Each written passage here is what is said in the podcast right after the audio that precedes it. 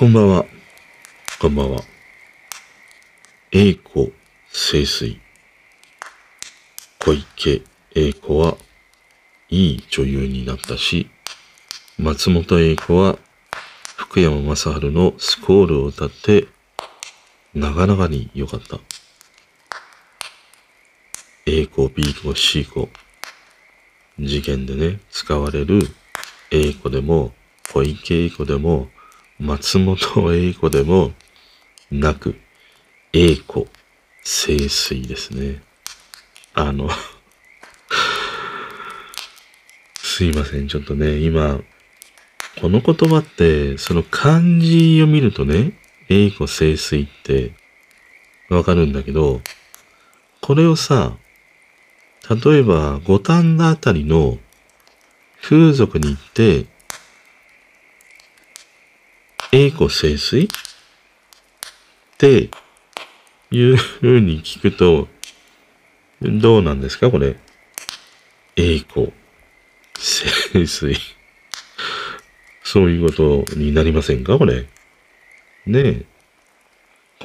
こんばんは。本当にさ。ねえ、栄子清水だよ。この間までね、あれだけハマっていたユーザー配信、もう俺の中でのね、ブームが完全に終わりました。やっぱりああいう刺激ある配信みたいなものって、ものすごい、こう、わしづかみにされてね、引き込まれていくんだけど、でも、熱が冷めるのも、本当に早いんだなっていう、それを思ったりしたね。だから、まあ、刺激あるものって本当に瞬間でよくて、それは持続しないんだよね。で、俺自身やっぱりこういう配信を始めてみて思うのは、よく、そのね、まあなんか、配信を聞きましたとか、あの、これが良かったですとか、いただいたときに、返す言葉が、そのつかず離れずお付き合いくださいっていうふうにね、必ず言うんだよ。それは、まあ最初なんか、ね出会った時とか、初めてそういうものに触れた時っていうのは、ものすごい一気にはまり、こう楽しんでいくというものがあるんだけど、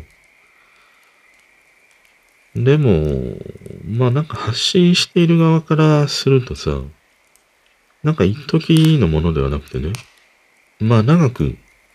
楽しんでもらいたいっていうね。そういう思いがあったりもするからね。だからあんまり一気に距離を詰めてこなくてもいいし、一気になんか離れて、しまうというのも寂しいからね。まあ、つかず、離れず、程よい距離感で、えー、楽しんでもらえたらなって、いつも思うんですね。だからまあ、刺激あるものって、一時はね、ガッと盛り上がるんだけど、まあそれはやっぱり持続しないよね。うん。まさに、こう、栄子清水じゃないんだけど、そんなことを思ったりしたね。ちなみに俺この四文字熟語で思い出すのがさ、よくあの、関取の人が昇進するときに工場を述べるじゃん。で、あの時に、様々なさ、四文字熟語みたいなものを言うんだけど、割となんか印象に残ってるのは、あの、高野花のさ、不釈神妙とか、不当腹痛とかね、あったりするんだけど、それ以上に俺、ああいう関取の人たちが残した言葉で、一番残ってるのはやっぱ千代の富士なんだよね。体力の限界。これは四文字熟語でもないし、昇進した時の言葉でもないんだけど、でもああいうその戦いの世界で生きている人たちが、潔くね、自分のこの体力の限界というものを見極めて引退していくっていう、その内心にそういうものはあったにせよ、ああいう大勢の人の前で、素直にね、体力の限界、それが原因で引退なんだっていうさ。それをね、口にしたっていうのは、やっぱりすごいことだなっていうふうに思うな。もうあれ以上のさ、その引退の原因ってないわけじゃん。聞く側も、でもどうですか？とはさ、それ以上に突っ込めないよね。質問もできないしさ。だから、やっぱりあの、千代の富士の体力の限界っていうのはね、ものすごい残ってるね。あのなんか潔さみたいなものが、やっぱり大横綱だったね。うん。俺の中ではやっぱり、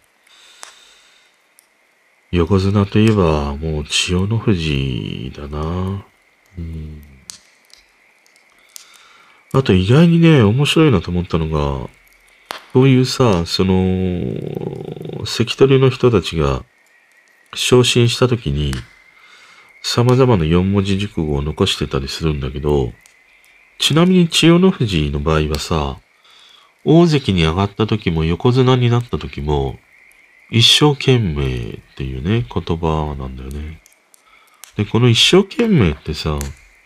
結構他のね、力士もこの一生懸命っていう言葉を使ってたりして、例えば、鶴竜とかもそうだし、あと朝青龍とかもね、そうなんだよね。あとね、すごい綺麗だなと思ったのが、琴将菊、万に行くっていうね、言葉を使ってんの。万に行くっていうのは、一つの目標に向かって努力を続けることっていうね、四文字熟語なんだけど、なんかこの四文字熟語はすごい綺麗だなと思ったりしたな。でもこうやって、その関取が昇進する時の言葉を見ていくと、この鷹の花とか若の花とかいた部屋の力士たちっていうのは、ちょっとあんまり使わない耳、なんて言うんだろう。あんまりその、一般的に使われていないような言葉をね、持ってきがちな感じがあるね。若野花が大関昇進の時って、一位先進というね、他のことには目もくれず、シャニムに頑張ることとかさ、横綱昇進の時には兼任不罰とかね、あったし、高野波が大関の時も勇王邁進とかさ、だからその部屋ごとのなんか、やっぱり色があるんだろうね。こういうものを見るとね。ちなみに俺が好きな四文字熟語は、春夏秋冬だな。うん。春夏秋冬、東西南北、上下左右。もうここにさ、地球や人のすべて集約されてるからね。うん。というか、それぐらいしかね、思い浮かびませんでした。うん、ということでね、今日もね、つらつらと話をしていきたいんだけど、あの、最近、この、つらつらと話していき、時間が1時間を優に超えた配信がね、増えてたりもして、どうなのかなと思って。このさ、まあ何度も何度も今ってね、時間がない中でみんなこう過ごしているわけじゃん。だから倍速で聞くとか、効率を求めていくっていうね、時代において、こういうわけのわかんない話を1時間もしている。で、それってどうなのかな？っていうふうにね、思うことも正直あって、自分が例えば見る側、聞く側だったりすると、とてもじゃないけども、1時間の配信とか、聞こうと思わないし、見ようとも思わないんだよ。俺自身は。だから、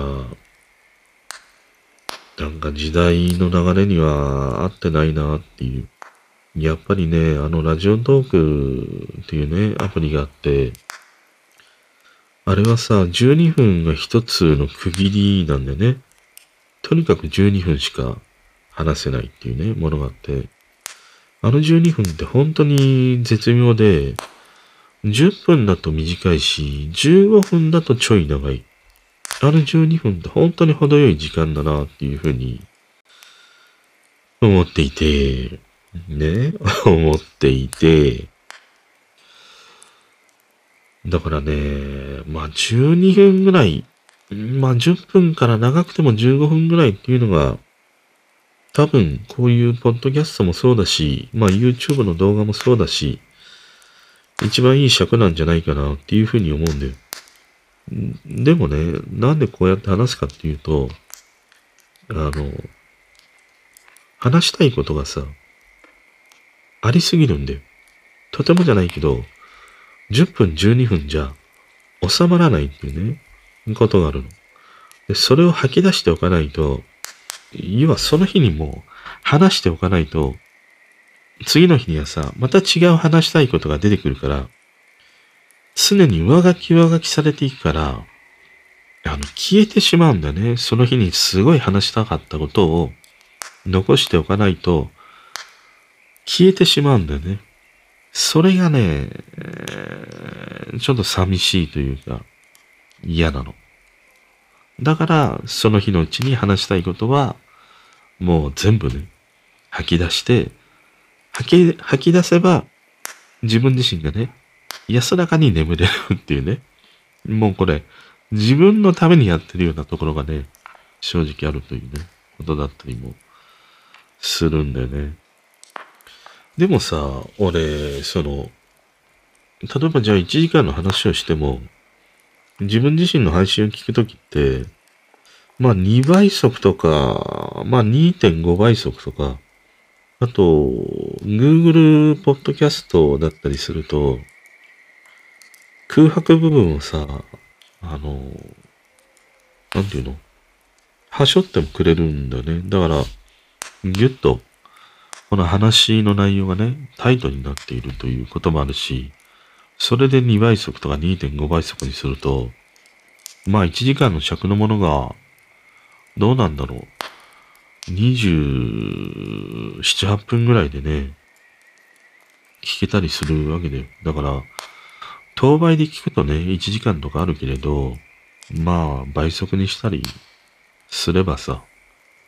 30分ぐらいなもんじゃ。まあ、30分ぐらいだったら、なんかやりながら聞いてやってもいいかなっていう、そんなね、気がしてるので、あのー、この俺のね、トークというものは、ぜひね、倍速、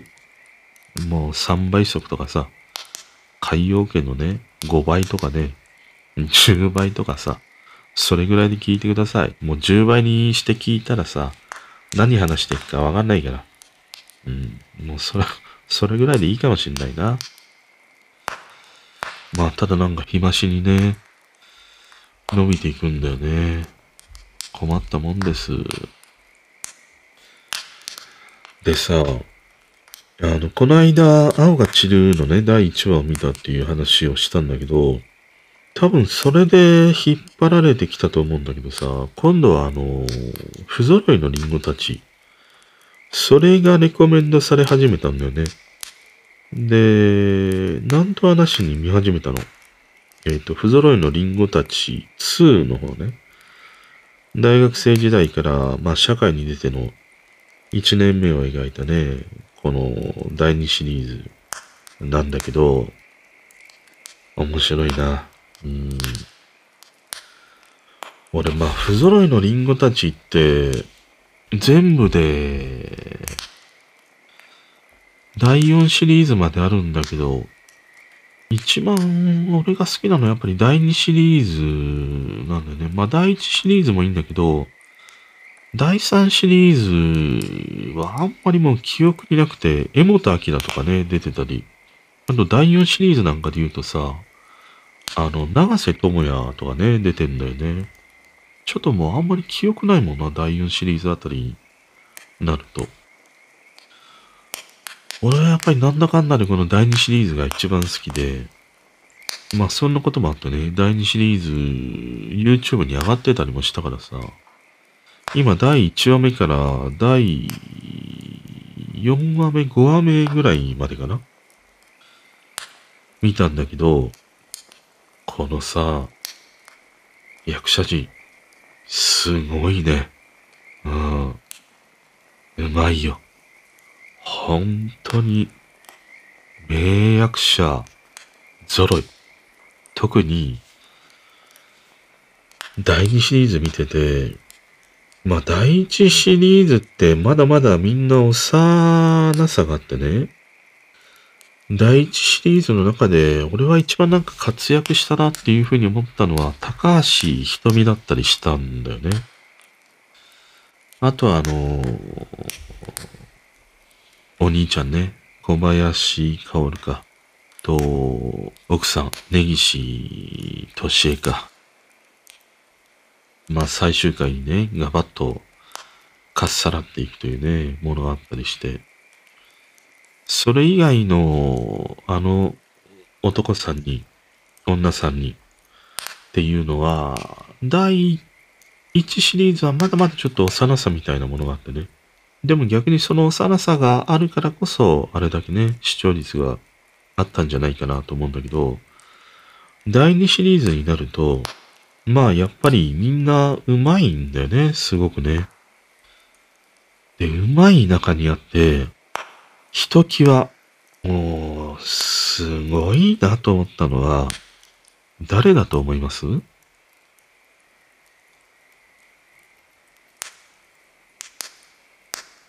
ねえ。誰だと思います？あのね、手塚さとみ。手塚さとみはさ、すんごいよ。本当に。この第2シリーズに入ってからは、手塚さとみと石原まり子。この二人のドラマと言ってももう過言ではないね。本当に。まあ、石原まり子もね、その後いろいろあったりしてさ、プッツン女優だなんだかんだみたいなことをね、言われたりもしたけど、このね、不揃いのリンゴたちの時の石原まり子はさ、最強すぎるだろう。もう、当時俺の中で石原まり子かね、小林あさみかだよ。あの黒髪ロングのね、ちょっとこう、アンニュイな感じというの？もうさ、どうしてくれる？うちの近所のさ、あの、豆大福屋があるんだよ。そのね、和菓子屋に行って、すんげえ豆大福とか食わしたいわ。豆大福と昆布茶飲ませたい。小林あさみと石原まり子には。もうそこで、とっぷりとね、語り合いたい。うん。なんか石原まり子とかさ、つまらないとか、平気で言いそうだけど、でもさ、豆大福ね、食べさせたら、美味しいかもしれないとか言いそうじゃん。石原まり子なら。小林あさみはちょっとわかんないな。うん。小林あさみは案外ね、常識を持った、そういうね、女優な感じが俺の中にはあるんだけど、石原まり子はそうはいかない感じがあるな。いや、だからさ、この手塚さとみね、俺ね、今回この第2シリーズ見てて、いや、今までにもさ、この、不ぞろのリンゴたちってもう何回も何回も見てきたよ。で、案外さ、俺セリフ覚えててね、あ、次こういう風に言うよなっていうセリフが、やっぱりその通りなんでね。あのなんか石原まり子がさ、あの、看護師をね、辞めるっていうシーンで、ちょっとね、泣きながら言うセリフがあって、その、制服は好きなんだけど、この仕事嫌いっていう風にね、言うシーンとか、もうあの情景になったらさ、パッと俺思い出したもん。そ、そのセリフ。だからね、やっぱりこの山田太一のさ、脚本ってね、改めて思うのは、そのセリフに無駄がないんだよね。一切の無駄がない。いや、余計な、変な、その日常にあるような、妙な的がね、妙なその感情のすれ違いというのかな。そういうその、日常を描きながら日常じゃないんだよね。あの、舞台に近いのかな。そんな感じが、山田太一のね、やっぱり各脚本にはあって、だからセリフもあれだけ無駄がないからさ。だからね、一つ一つの言葉というものが、その、変にさ、言葉の周りに埃がついてるようなね、感じでぼやかされてるのではなくて、本当に磨き込まれたね、言葉が一つの塊となって、ああいうセリフでね、やりとりをしているっていう。そういうものがあるからね。だから結構この不揃いのリンゴたちのセリフって、すげえ覚えてるんだなっていうふうに思ったりしたね。でね、この手塚里美はね、すんごいと思った。あのね、すごいと思ったシーンが、いや、その前にさ、手塚里美って、めちゃくちゃ、可愛いね。俺当時なんか、思い出した。よくさ、手塚里美か、石原まり子か、まあ、あと高橋ひとみか、ね、彼女にするんなら、誰がいいとかさ。いや、その中になんで中島歌子、ねえ、あのあの、柳沢慎吾のね、彼女は入れないんだっていうことあるんだけど、今にして思うと、あのね、柳沢慎吾の彼女であった綾子、彼女さ、めちゃくちゃなんか、けなげで可愛いよね。俺今だったら、どうかな。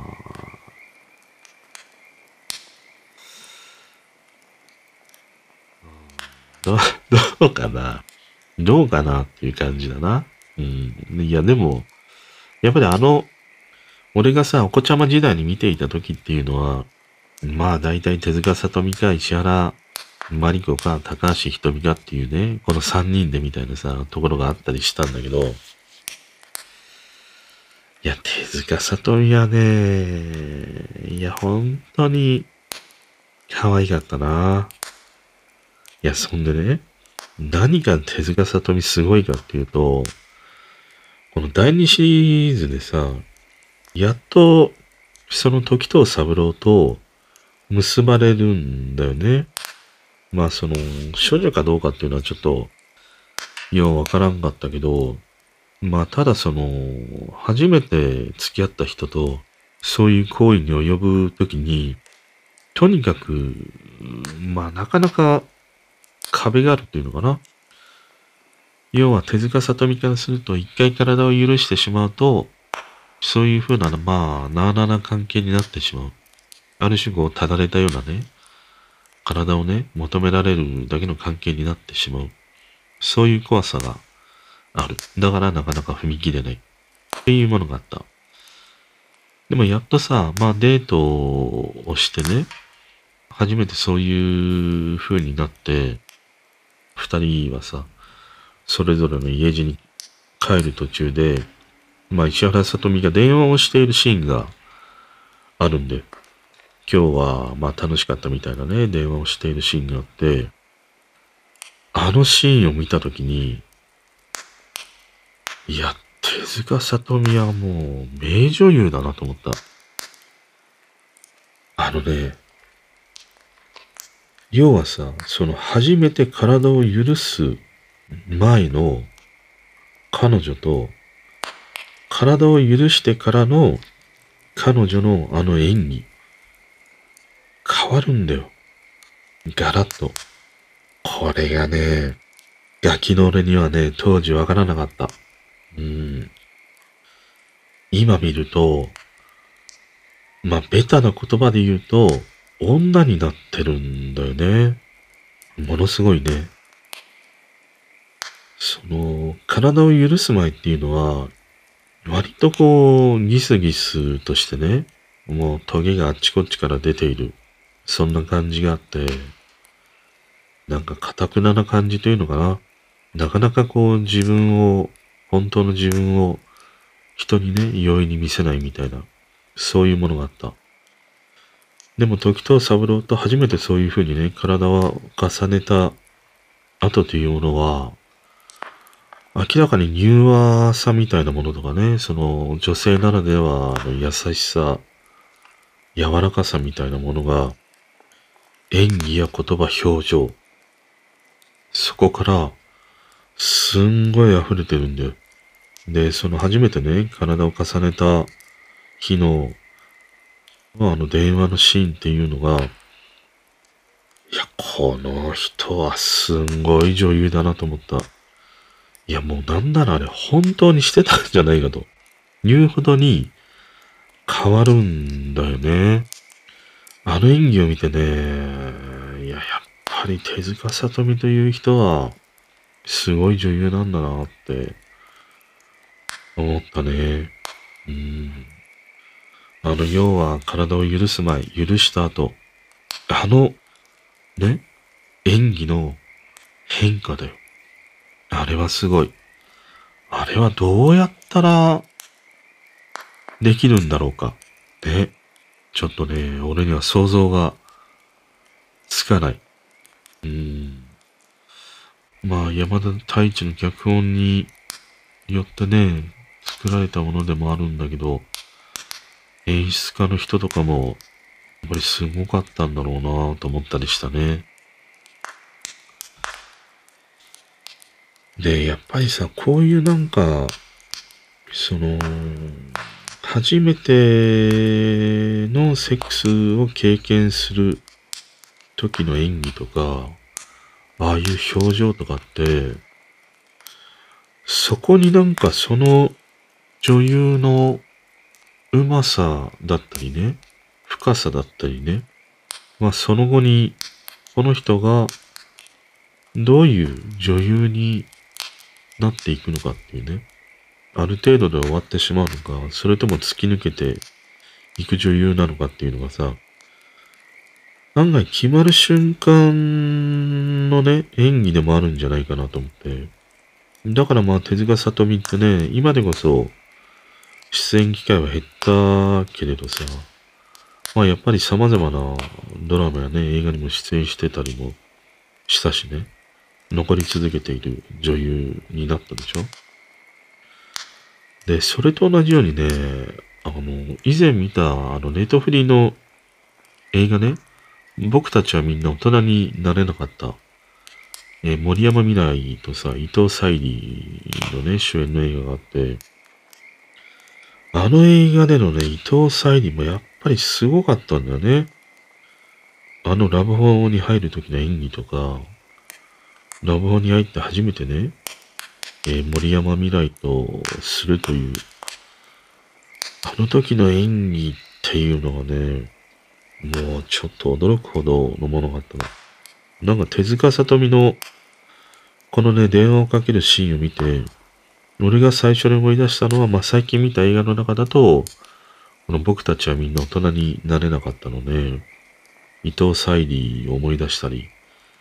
したんだけどね。まあだから伊藤沙莉も彼女は、まあ今後もずっとね、活躍がもう約束されているというか、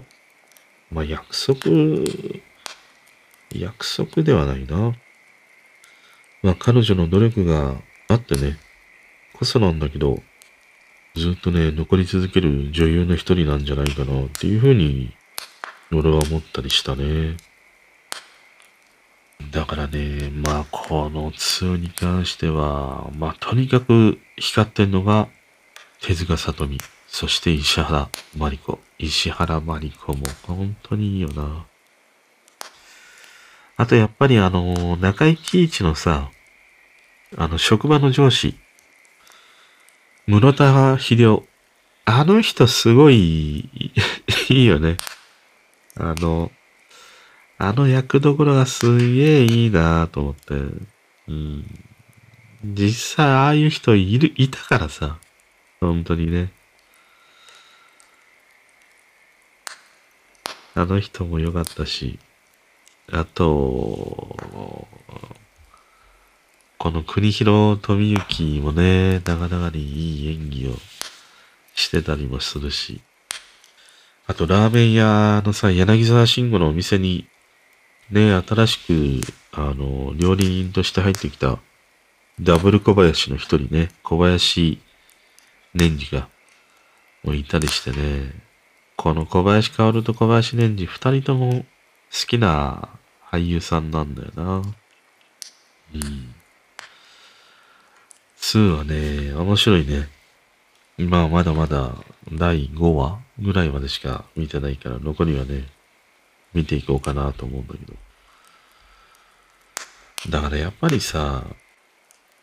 この時代のドラマって、まあほとんどその書き下ろしなわけじゃん。そのテレビドラマ用に書き下ろしていた時代だったりもしたから、だから、何話何十話と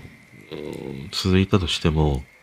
その話が破綻しないというのかな。今のドラマって、小説からとかね、漫画からとかね、そういうものがある。で、それが、そのドラマの尺に合ってればいいんだけど、合ってない場合っていうのは、間延びさせてみたり、間引いてみたりしてしまうわけで、ドラマサイズに合わせるために。だからそこに、必ずその原作を知っている人からすると、物足りなさとかね、不満を感じたりするものが出てきてしまうっていうさ、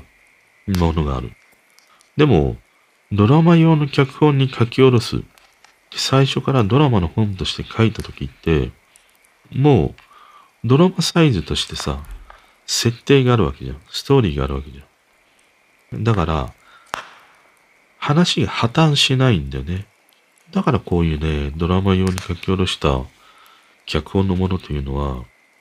いいんだよ。うん。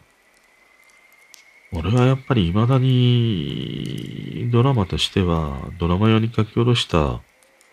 ものの方がね、もう圧倒的に好きだったりするね。まあ、不揃いのね、リンゴたちは、もしね、興味がある人がいたら、YouTube にね、結構落ちてたりもするので、見てみるといいんじゃないかな。あのね、この辺の、まあ、テレビのさ、動画アップしてる YouTube のチャンネルってあるんだけど、あの、削除対策をしてると思うんだけど、要は日中の時間って非表示にしてたりするんだよね。で、夜になると、深夜は、深夜時間になると、あの、開放してね、みんなが見れるようになってたりもするんだよ。だから日中検索してみて、ないなっていうふうに思うんだけど、案外深夜に検索してみると、出てくるっていうね、チャンネルや動画みたいなものもあるからね、日中と深夜、ちょっとその時間をね、に分けて検索してみるとね、良かったりしますね。あとさ、やっぱりこういうふうにパソコンに触れる時間が多いとかさ、まあ、スマホに触れる時間が多いとなると、やり直しってあるじゃん。パソコンだと、例えば俺なんか Mac だと、コントロール Z でね、やり直しなんで。で、iPhone とかだとシェイクをして、ねえ、あの、文字入力なんか間違えたら、振ったらさ、前に戻ったりするじゃん。でそういうものに慣れていると、日常の生活においてもさ、コントロール Z が効かねえかなっていうふうに思うことがさ、すごいなんか多くない？今日もさ、ちょっと段ボールが積んであって、ちょっとぶつかって崩れてしまったんだよね。で、いや、めんどくさいなと思って。いや、これがコントロール Z があったら一発で元に戻んのに、みたいなことって言うからじゃん。なんかさ、飲み物こぼしたりした時も、いや、コントロール Z があったら これ、チャラになるよな、元通りになるよなって思うことがある。だからね、現実の世界では、コントロール Z っていうのは、ないんだよ。基本的にはね。こういうその、PC とか、ネットの世界においてはさ、やり直しがっていうね、ものがあるんだけど。でもこの、やり直しが効くようになったのって、やっぱりこういう PC とかからだよね。それまでって、まあ基本やり直しが効かないわけじゃん。まあ鉛筆で書いて消しゴムで消すっていうのはあったんですよ。ボールペンで書いたりしたらもう、ね、消せなかったりしたわけでしょ？マジックで書いたりしても消せないしさ。そういうことと一緒で、今までのものって、大体のものはさ、基本やっぱりやり直しが効かないんだよね。やり直しが効かないからこそ、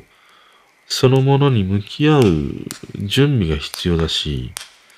なんか訓練が必要だしっていうね、ものがあった。だから、そこに多くの時間をかけたり、多くの人をね、投下するっていうものがあったんだけど、今この簡単にやり直しが効くものが、あまあ、ことこういうネットの世界においてはさ、あったりするからね。だからそういう意味では、物への向き合い方みたいなものが、すべて、割とこのコントロール Z みたいなところがあって、とりあえずやってみて、ダメなら巻き戻す、やり直すみたいな。そういう考え方というのかな。そういうものがすごい増えてきたように思うよね。で、これは俺、決して悪いことではなくて、まあ大体のさ、リアルな中においても、何事もさ、やった方がいいんだよ。でも絶対に自分で行ってみるとか、自分で手を動かしてみたり足を動かしてみるっていうことは、まず何よりも必要で、やってみてダメだったら、やめればいいしっていうね。あの、リアルな世界では、元に戻ることはできないにしろ、やめるやめないっていうことはできるわけだからさ。このコントロール Z の考え方っていうのは、俺はなんか日常においても、あの、当てはめてもね、いいんじゃないかなっていうふうに思うな。うん。何よりもまず、やってみるっていうこと。それをね、優先した方が、うん、まあ大体何でもいいんじゃないかな。そんなことを思ったりしたな。ただまあなんか物を壊したりさ、こぼしたりさ、そういう時にはね、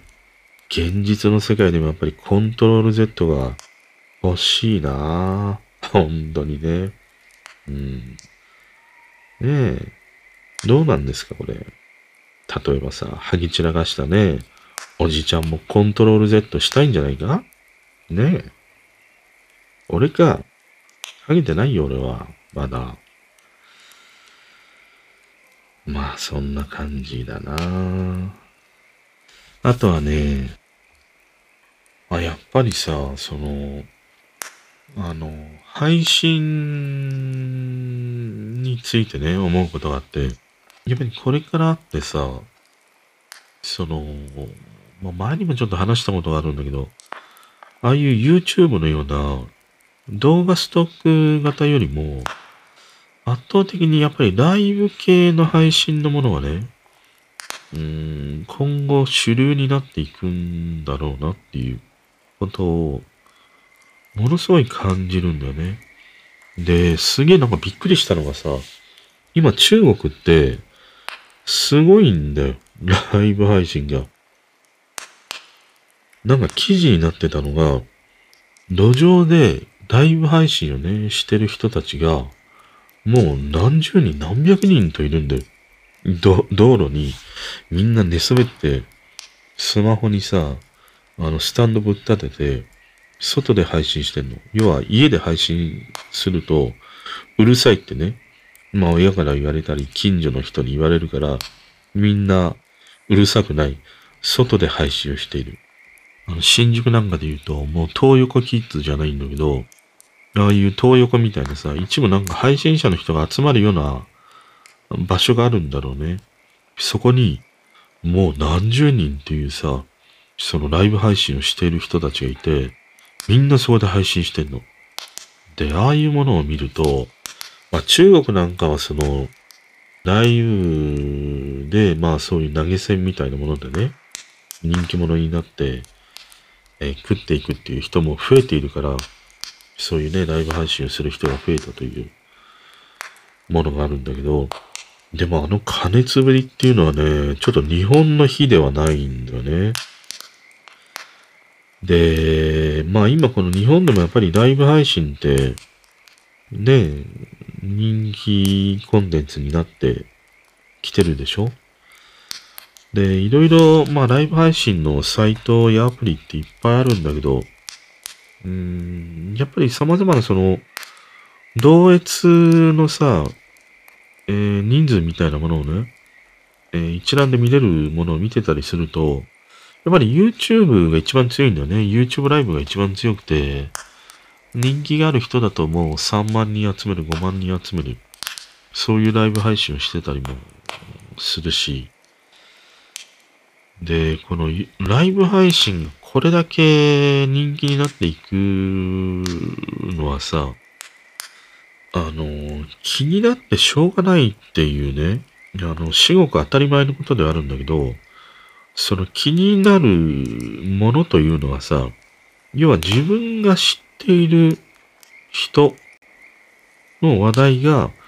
取り上げられるかもしれないっていうその気になり方というのかな。要はなんか今までのテレビとかああいうものって自分の憧れの対象とか応援している少し遠くの存在の人だよね。アイドルとか、まあ俳優みたいな人とか。そういう人たちが気になって、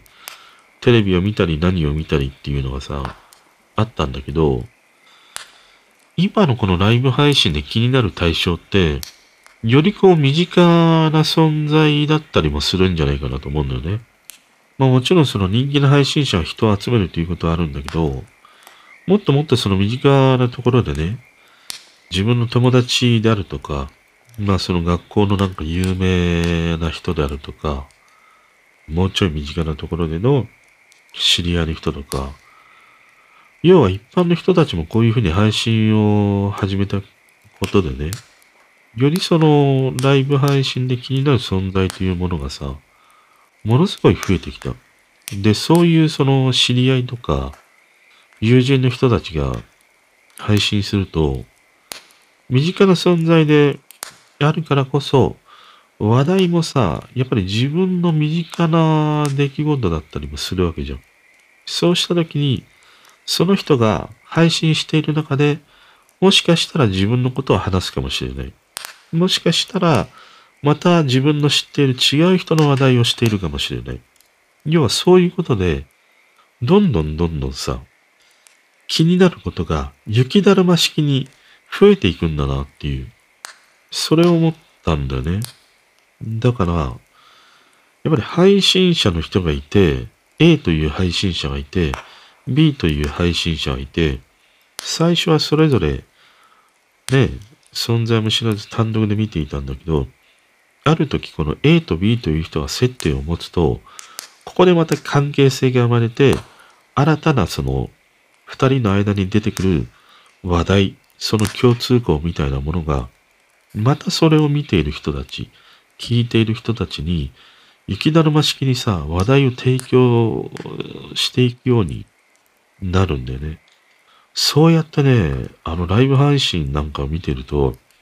あの、視聴者数がすごい増えていくね。だ普段さ、50人ぐらいの視聴者の前で配信している人が、一人の時はそれぐらいの人数。でもなんか、二人でね、えー、配信をしてたりすると、それがさ、もうなんか、千人、二千人になったりしてる場合っていうのが、最近このライブ配信の中においてはさ、すごい多いんだよね。だから、なんか気になるものが、ものすごいね、増えてきた。で、その気になる人と気になる人が接点を持ち始めると、雪だるま式に気になることが増えていくってね。それがどんどんどんどんこのライブ配信のね、深みにはまっていくことだなと思った。だこのライブ配信って、あの、言うてもさ、やっぱり狭いんだよね。世界は。まあ圧倒的に狭い。圧倒的に狭いんだけど、でも狭くて深いっていうね、世界でもあったりして、あの、ふわっちっていうさ、サイトがあって、あそこのサイトっていわゆるもう、その投げ銭至上主義みたいなものがあってさ、あの、結構みんな投げてくれる。だからまあ配信する人もね、みんなあのサイトで増えていくっていうね、流れがあったりするの。で、あのサイト面白くて、その同時閲覧数がさ、いや、1000人います、3000人います。そういう人よりも、50人、100人ぐらいしかいない。そういう人の方が、投げ銭としてはさ、多かったりするっていうね、現象が結構起きるんで。だからね、なんか、その、視聴者数が多ければ、投げ銭が多いっていうね、ことでは決してなくて、少なくても、太い投げ銭をしてくれる人がいれば、十分それで成り立つっていうね。そういうものがね、今のこの投げ銭の時代のライブ配信にはね、あったりするんだよね。で、またね、このライブ配信の可能性っていうことで言うと、あの、アーカイブがあって、あの、アーカイブを残す人と残さない人がいるんだよ。で、見てると、アーカイブを残さない人の方が、視聴者数っていうのはね、やっぱり多いんだよね。要はアーカイブを残さないから、その時に見ておかないと、もう見れないわけだよ。で、さっきの話じゃないんだけど、もう気になることが、雪だるま式に増えていくとさ、もう絶対見逃せないわけだよ。何をしていても、もうその人のライブが始まると、見に行ってしまうっていうね。それは、アーカイブを残してくれないから、見逃せないっていうね。そういう危機感もあるからさ。だからね、ああいうライブ配信っていうのは、ものすごい深いんだよね。うん。ハマっていくと、ものすごい深いものになるっていうね、ものがある。その結果、まあ、ああいうね、えー、その深みにはまった人たちっていうのは、多くの投げ銭をするっていうね、可能性があるっていう。そういうものはね、あるなと思って。だからライブ配信って、うーん、二極化してるっちゃしてるかもしんないね。同時に見ている人数はすごい。でも、案外投げ銭はない。一方で、同時に見ている人は少ないんだけど、すごいね、太い投げ銭をしてくれるユーザーがいると、結構それで成り立つってね、この二つに分かれるね。まあもちろんそれ以外、もう全然ね、あの、見られないし、投げ銭もされないっていう人の方が、もう圧倒的に多いよ。90、どうなの ?90 8%とかそれぐらいはそういう人なんじゃないの ?95% とか。うん。まあだからこのライブ配信っていうのは、うん、より、こう、こういうね、ネットにおけるコンテンツとしては、発信力や力をね、持っていくものになるんじゃないかなと思うな。まあ、ただ、やっぱり言うてもさ、基本やっぱり素人だからね。例えば投げ銭をしてもらって、いや、今月は例えばじゃあ100万投げ銭してもらいましたとしても、でも下手なさ、言動や行動すると、簡単にバンされてしまうんだよね。そうするとさ、そういう投げ銭してくれたものって、没収されてしまうわけで、そういうリスクも一方では、やっぱり素人だからこそ、あるというね、こともあるし、これからの時代って、このコンプラがさ、ユーザー配信にも、ものすごい縛りがきつくなっていくからね。だからそこら辺をこうセルフコントロールできる人じゃないと、やっぱり残り続けることができない。そういう時代に突入していくんだろうなっていうものがあるね。まあ YouTube なんか結構簡単にね、バンされてしまうし、まあニコニコあたりも配信者の方ではなくて、えコメントの方だね。コメントで一発版みたいなものができたんだってね。要は下手なコメント書いて、えー、その配信している人が、んなのかな？この人はバンだっていうと、もうたった一つの、ね、その人に不快なコメントであれば、一発バンでもう永久バンっていう、もう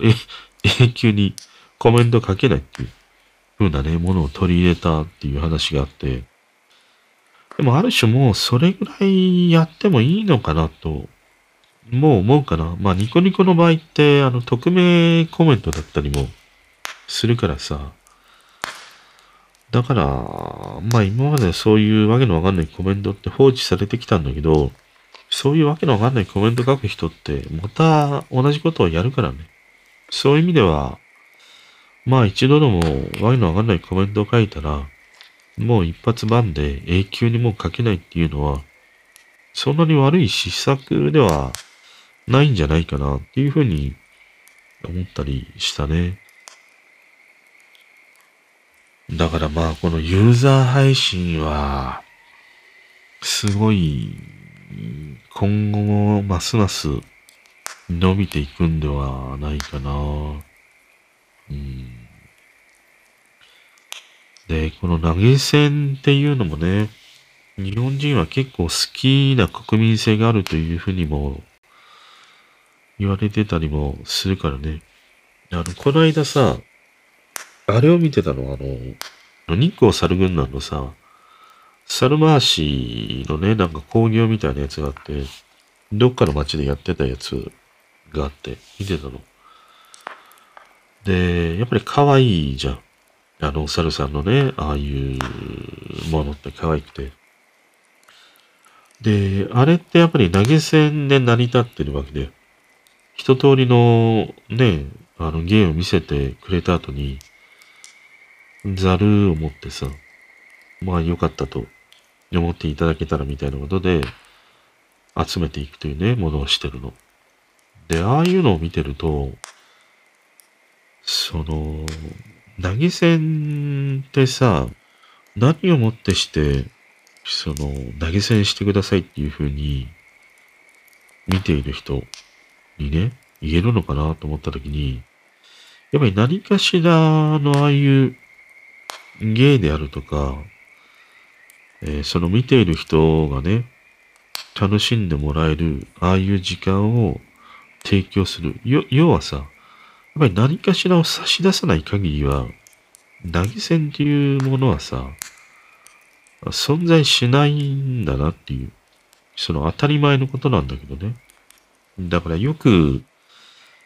いや、なんか、例えばツイキャスあたりなんかで言うとさ、そのイケボとかね、ASMR みたいなチャンネルがさ、すごい多いんで。でもああいうチャンネルって結構ね、その投げ銭みたいなものもあったりもして、いやー、何が面白いのみたいなものが、興味がない人からするとあるんだけど、でもそういうものが好きな人にとってはさ、ああいうイケボ系の配信って、まあやっぱり、すごい、その人にとっては、有意義な時間っていうのかな楽しい時間でもある。だからさ、投げ銭をしたくなるっていうね。ある意味こう、感謝の意味でっていうね、ものもあるし、ましてやその、投げ銭をすることで応援するってね、こともあると思うんだよ。あの、ちょっと話がね、す、すげえ飛ぶんだけど、やっぱりこの間も配信見ててね、昔から見てた配信者の人で、結構ニコニコ系の配信者の人ってさ、あの、亡くなった人多いんだよ。まあその、病気で亡くなった人もいれば、自らっていうね、人もいたりはしたんだけど、そんな中でまあ亡くなった人のね、ことを話している配信があって、結局、まあその人はね、自ら死を選んでしまった配信者なんだけど、その人が自ら死を選んだのは、あの、リスナーのせいだよっていうふうにね、話をしてたの。要はリスナーの人たちが、もっともっとね、あいつが食えるように投げ銭をしてたら、あいつは死を選ばなかったっていうさ、そんな話をしてたんだよね。で、それでさ、あ、そういう考え方もあるよなって、ちょっと思ったのね。まあ俺はその視聴者側のね、視点でしか、まあ見てこなかったりもしたからさ、単純に、まあその人の配信が、俺はあんまり興味がないからあんまり見なかったりはしたんだけど、まあでもやっぱり好きな人はずっと見てただろうし、でもその楽しんで見てきた人たちというのは、その人が、うん、配信できるだけの応援が、あまあ、できていなかったというのかな。その考え方って、まあ、配信者側から、配信者側の視点から見るとね、そういうその考え方もできるんだなと思って。その、まあ、ああいう配信している人もね、ある種その芸能人と同じようなところがあって、いわゆる一般的なさ、会社に勤めるとか、決まった定時に行ってね、仕事をするとか、そういうことができないんだよね。だから、ああいう配信をしてということがあったり、まあ芸事もそうだよね。芸能事みたいなものもそうだよね。それと同じような人種のね、人たちでもあるんじゃないかなっていうふうに思うと、もしその人のね、配信が本当に楽しい、自分にとっては必要な時間となっているのであれば、そういう人たちが継続して配信できるようなさ、応援っていうものをね、ある種こう分かりやすい対価であるお金としてね、うーん、バックアップしていくっていう。それは確かになんか、うーん、あるなって、ちょっと思ったりはしたね。まあそういうその見ている人たちのバックアップがあったら、その人がね、亡くならなかったのかどうかっていうのはわからないんだけど、うん、でもそういう同じ配信者のね、人たちの話を聞いてたりすると、まあ、配信している側からするとそういう風なものもあるんだなと思って。だからやっぱり、うん、見ている視点も違うし、置かれている環境もね、やっぱり配信している側、見る側、違うからさ。案外その、ハマっている配信があったりしたらね、まあ今は様々投げ銭で応援できたりバックアップできるっていうものは仕組みとしてね、あったりもするわけだから、なんかその自分の限度を超えてやる必要っていうのは全くないんだけど、その自分ができる範囲の中でね、その人を応援したい、バックアップしたいっていうことであれば、投げ銭っていうのはね、うーん、ありなんじゃないかなっていうふうに思ってきたね。投げ銭が始まった当初っていうのはさ、それまでの配信って全部、まあ無料の配信で、いわゆる、まあニコ生なんかで言うとさ、その、リスナーさんからお金をもらうっていうのは、小じきっていう風にね、言われてたりしたんで、もうずっと。だから、お金のやり取りっていうのは、もう絶対 NG だったりしたんだよね。でもそれが、俺が初めて投げ銭を知ったのはアフリカ TV だったかな。韓国がね、作ったアプリがあって、アフリカ TV っていうので、俺は初めてなんか投げ銭っていうものを見たんだよね。それからどんどんどんどん増えていって、様々にね、あの、投げ銭ができるような配信サイトや配信アプリが出てきたりはして、今やもう普通にね、なりつつあるんだけどね。うん。まあそういうその投げ銭の仕組みも含めて、またこのライブ配信が、これだけね、注目されていく、まあネットにおいての人気コンテンツになっていくっていうのは、より増えていくだろうね。うん。それをすごい思ったりしたかな。そしてね、今日の一曲。今日はね、ジャスミンのステイというね、曲です。あの、このジャスミンっていう彼女は2009年にサットトゥーセイというね、シングルでメジャーデビューしました。いわゆるね、R&B のシンガーソングライターなんだよ。で、昨日いろいろね、YouTube で最近の、まあその、ヒット曲みたいなものを聴いている中で、この Stay というね、曲に出会ったんだけど、あの、ジャスミンという彼女って、俺はちょっと存じ上げなくてね、今回初めて彼女の曲を聴いたんだよね。でね、なんでこのステイにまずどっぷりハマったかっていうと、あの、松田聖子のさ、スイートメモリーズ。あれをサンプリングしてるというか、まあ冒頭に歌ってるんだよ。で、そこから彼女のね、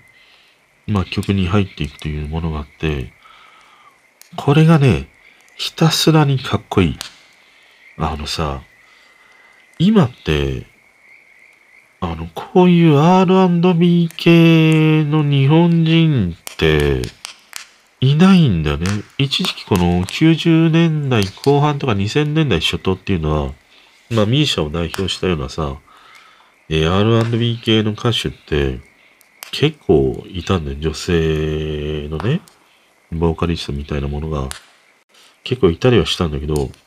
今のこの時代って R&B をさ、歌いこなす歌手っていないんだよね。あの、今の女性のシンガーソングライターにしろ、ボーカリストにしろ、割とこういうその R&B で大人でというよりは、もっともっとなんか幼い感じというのかな？少女という感じなのかな？そういうものがあってね。ある種こういう R&B 系の、うーん、なんて言うんだろうな。こと、言葉は適切じゃないけど、生臭さというのかな？なんか、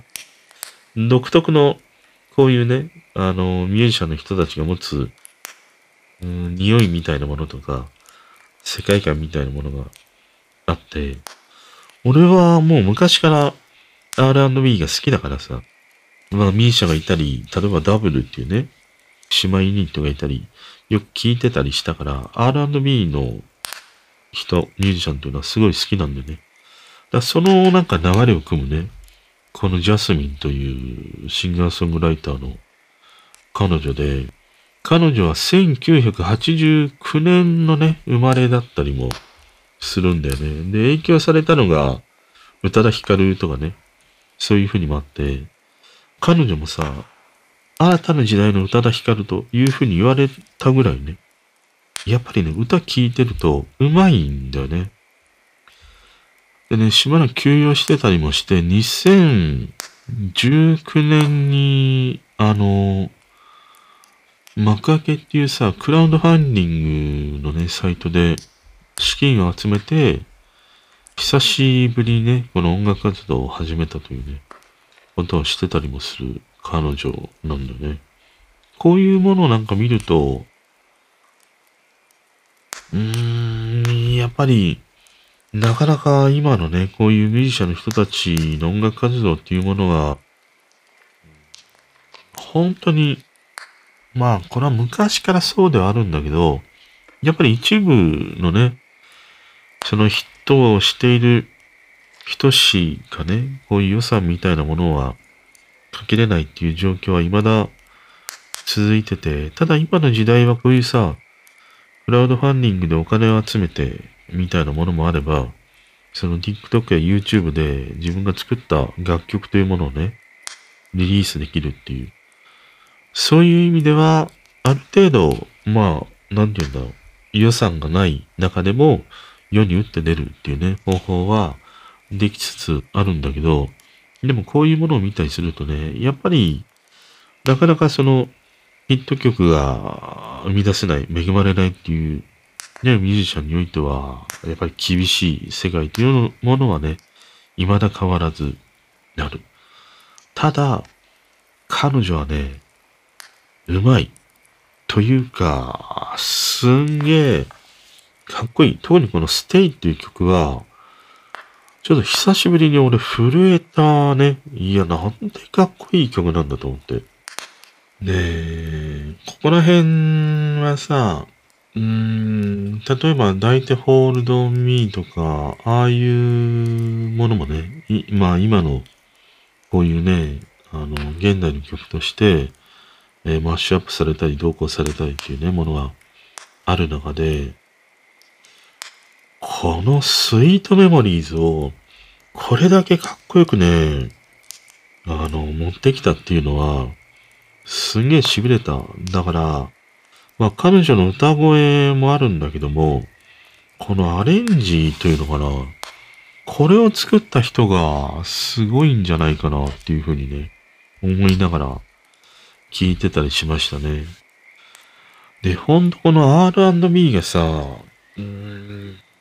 なかなか、こう今、沈んでるでしょ？特に、まあ日本なんかにおいては、R&B ってさ、割とテイク飛行にね、ある印象があったりもして、こう、結局さ、今 R&B 聞きたいなっていうふうに思うと、まあ日本なんかで言うと、90年代後半とかさ、まあ2000年代頭とか、まああとは洋楽系の、本当のなんか R&B とかね、あと AOR みたいな、ああいうものにならざるを得ないというね、ところがあって、今のこのミュージシャンで R&B を聴くとなると、ほとんどね、いないというのが現状なんでね。その中にあってこのジャスミンっていうね、彼女の曲に出会ったっていうのはね、ちょっと嬉しかったな。うん。こういう歌をね、未だ歌い届けてくれるミュージシャンがいたんだっていうね。それがすごい嬉しかったな。うん。このステイという曲はね、本当にかっこいい。で、彼女のね、最新アルバム、リミーっていうのかな。それをね、あのー、昨日とかも聞いてたんだけど、いや、すごく良かった。あのー、俺にとっては新しいというよりは、懐かしさの方があったかな？うん。このなんか R&B をね、こういう風に日本のミュージシャンがっていうのは、やっぱりこう残り続けてほしいなっていう風に思ったし、このステイあたりはね、ちょっと多くの人に聞いてほしいなっていう風に思った。特に、俺ぐらいの世代の人、松田聖子を聞いてきたとか、まあ、ああいうその、90年代後半ぐらいのね、R&B が流行った時の音楽が好きな人にとっては、このジャスミンのね、ステイっていう曲をきっかけに、いや、また R&B やっぱいいわっていう風にね、えー、思い出して聞き直す人、増えるきっかけになるんじゃないかなっていう風にね、思いましたね。ということでね、今日の一曲は、ジャスミンのね、ステイという曲でした。あとさ、やっぱりなんか思うのがさ、うん、付き合う人っているじゃん。その、まあ恋人でもいいしね。まあ友人でもいいしさ。で、やっぱりこういう付き合う人によって、その人の感性みたいなものって、育まれたり、磨かれたりするものが、ものすごい大きくて、そういうその、なんていうんだ、自分にない感性を持つ人との出会いがないと、うん、こういう、特にね、感受性とか感性みたいなものっていうのは、新たな想像がないのかもしれないなってことをね、思ったりしたの。だからさ、こう自分が今までこう恋愛してきた人たちのね、ことを思い出したときに、うーん、やっぱりなんか自分に結構影響を与えてくれた人もいれば、逆に自分が影響を与えた人もいたり、面白い人もいれば、うーん、ちょっと物足りないとかね、ちょっと退屈だなとかさ、思う恋愛もあったりして、で、それってさ、その、自分にないものを持ってる人に引き寄せられるということもあれば、自分と似た感性を持った人に引き寄せられるということもあって、俺の場合は割と自分に似た感性を持つ人に引き寄せられることの方が多かったのね。だから、結果としてさ、まあその、なんかね、凸凹あったにしろ、まあ大体みんな同じような感性を持った人たちと付き合ってきたんだなって思うと、なんかその自分の感受性や感性のその限界みたいなものがあるのかもしれないなともね、思ったんだよね。で、結局さ、そういう自分にないものを求めていくことって、果たしてできるのかなとも思うんだよ。いや、自分にないものを持ってるっていうことは、うーん、なんて言うんだろう。相反するわけだから、根本的にはさ、惹かれないんじゃないかなとも思うんだよ。で、自分にないものを持ってて、その人に憧れるっていうね、ことがあるとしても、それは、その、なんていうの、その人がある領域にあるものと、まあ今自分がいる領域をね、比べた時の違いはものすごくあれど、でも似たものは持っている。だから惹かれるんじゃないかっていうふうに思うんだ。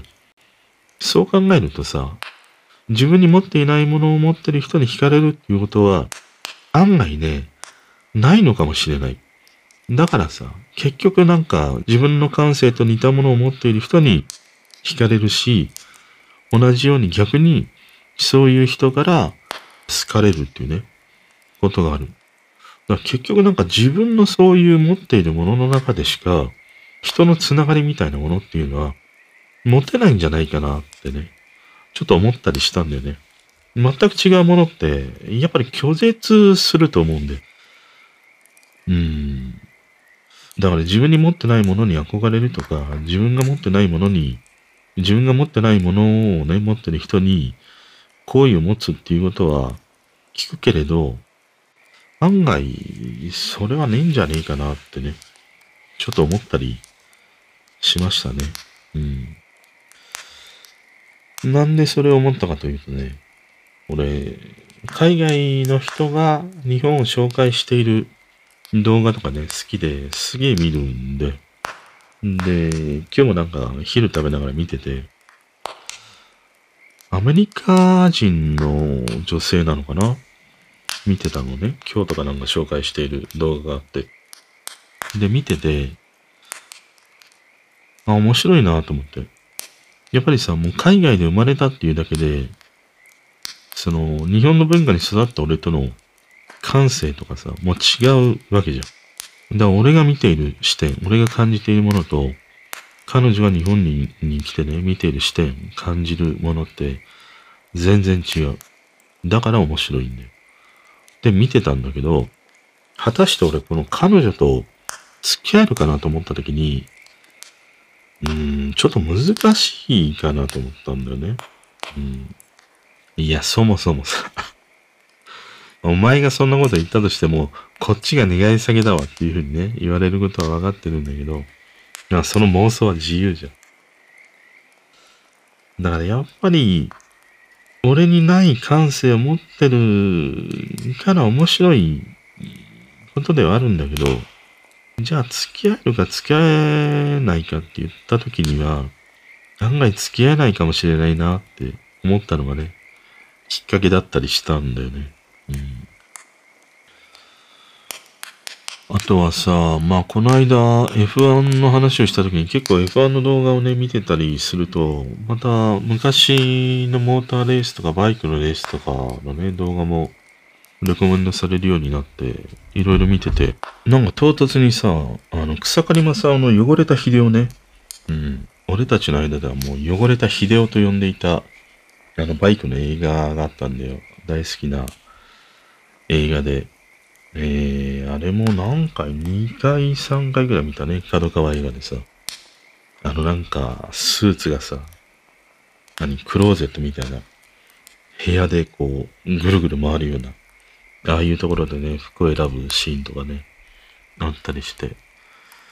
あと、多分それに引っ張られてきたと思うんだけど、湾岸道路っていうさ、片岡義雄の小説を原作にした映画のね、あれはエンディングなのかな ?4、5分ぐらいのさ、尺のものが切り取られてアップされてたりしたんだよ。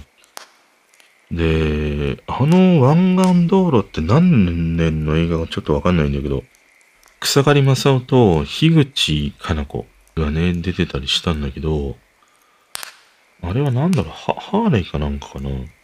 バイクでね、なんかカンナナとかカンパチあたりなのかな？走ってるシーンがあって、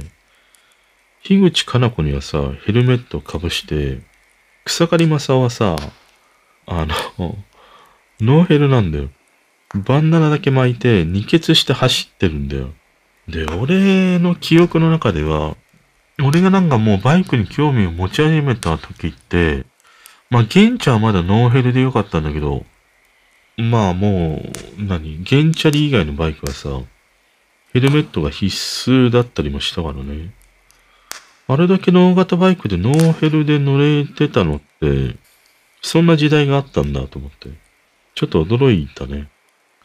で、まあそんな草刈正雄のさ、あの、汚れた秀夫にね、戻るんだけど、あれ見てて思い出したのがさ、やっぱり F1 もそうだし、バイクもそうなんだけど、昔って、あの、タバコのさ、ブランドがああいうマシンカラーになってたりしたじゃん。で、まあ、今って、ちょっとモータースポーツあんまり見なくなってしまったから、この間も F1 とか見てたりしたんだけど、まあ今今で確かにかっこいいね、カラーリングだったりもするんだけど、でも今と比較すると、あの、タバコの時代のさ、スポンサードの時って、どの車も、すごいかっこよかったりしたよなと思って。俺ね、バイクでね、とにかく大好きだったのが、ロスマンズが大好きで、ロスマンズホンダとか NSR とかさ、あのカラーリングがもうすごい好きで、本当に憧れたりしたんだよね。で、あとはまあ、バイクだとラッキーストライクとかね、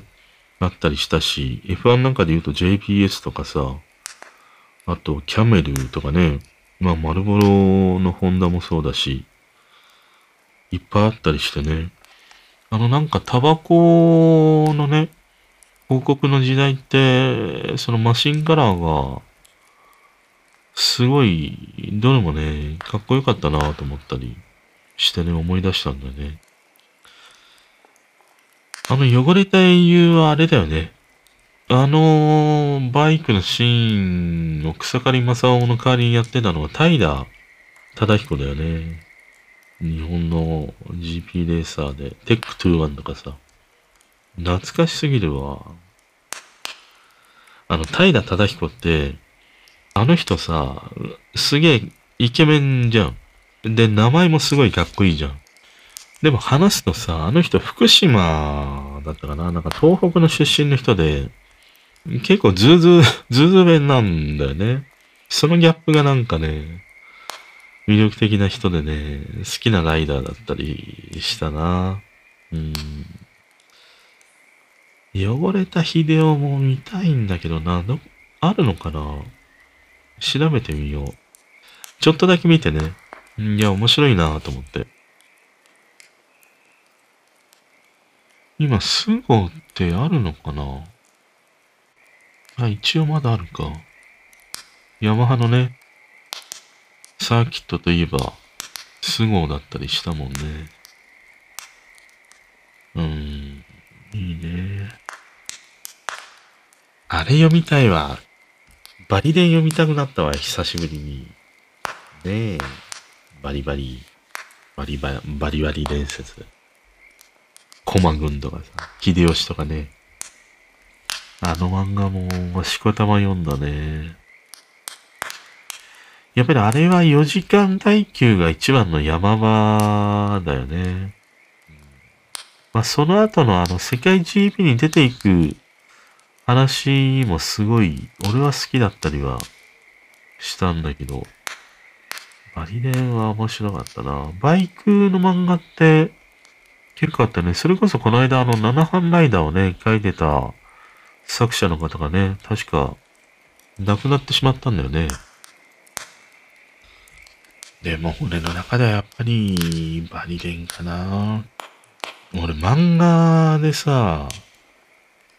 あれだけ、なんて言うんだろう。バイクの音をああいう風に文字で表現したり、その、なんていうの、あの背景のエフェクトみたいなもので、あのバイクの、なんかステップをするシーンとかさ、ああいうものを、漫画として、またああいう活字としてね、表現して、あのバイクの音が聞こえてくるような漫画って、ある意味バリデンが初めてだったりしたんじゃないかな。その前に、じゃあサーキットの狼があった、何があったってあるけれど、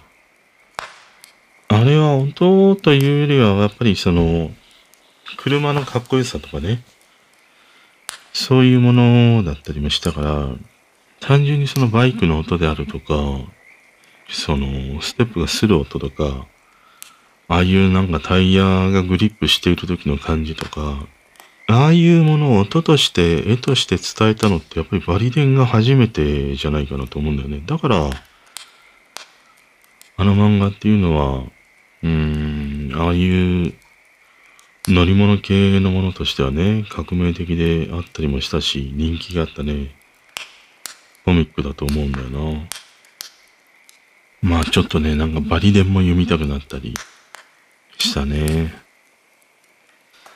でもさ、なんかバリデンが読みでとかさ、不揃いのリンゴたちがいいとかさ、いやー、どうなんだ俺。なんか全部さ、解雇中みたいなものばっかりなわけじゃん。昔のものばっかりだったりするわけじゃん。それだけその新しいものに興味がないのかな興味がないわけではないんだけど、その新しいものを取り入れていこうっていう体力の限界か。ねえ。千代の富士と一緒だよ。俺も新しいね、エンタメを取り入れていくには、もうね、体力の限界。そういうことです。おやすみなさい。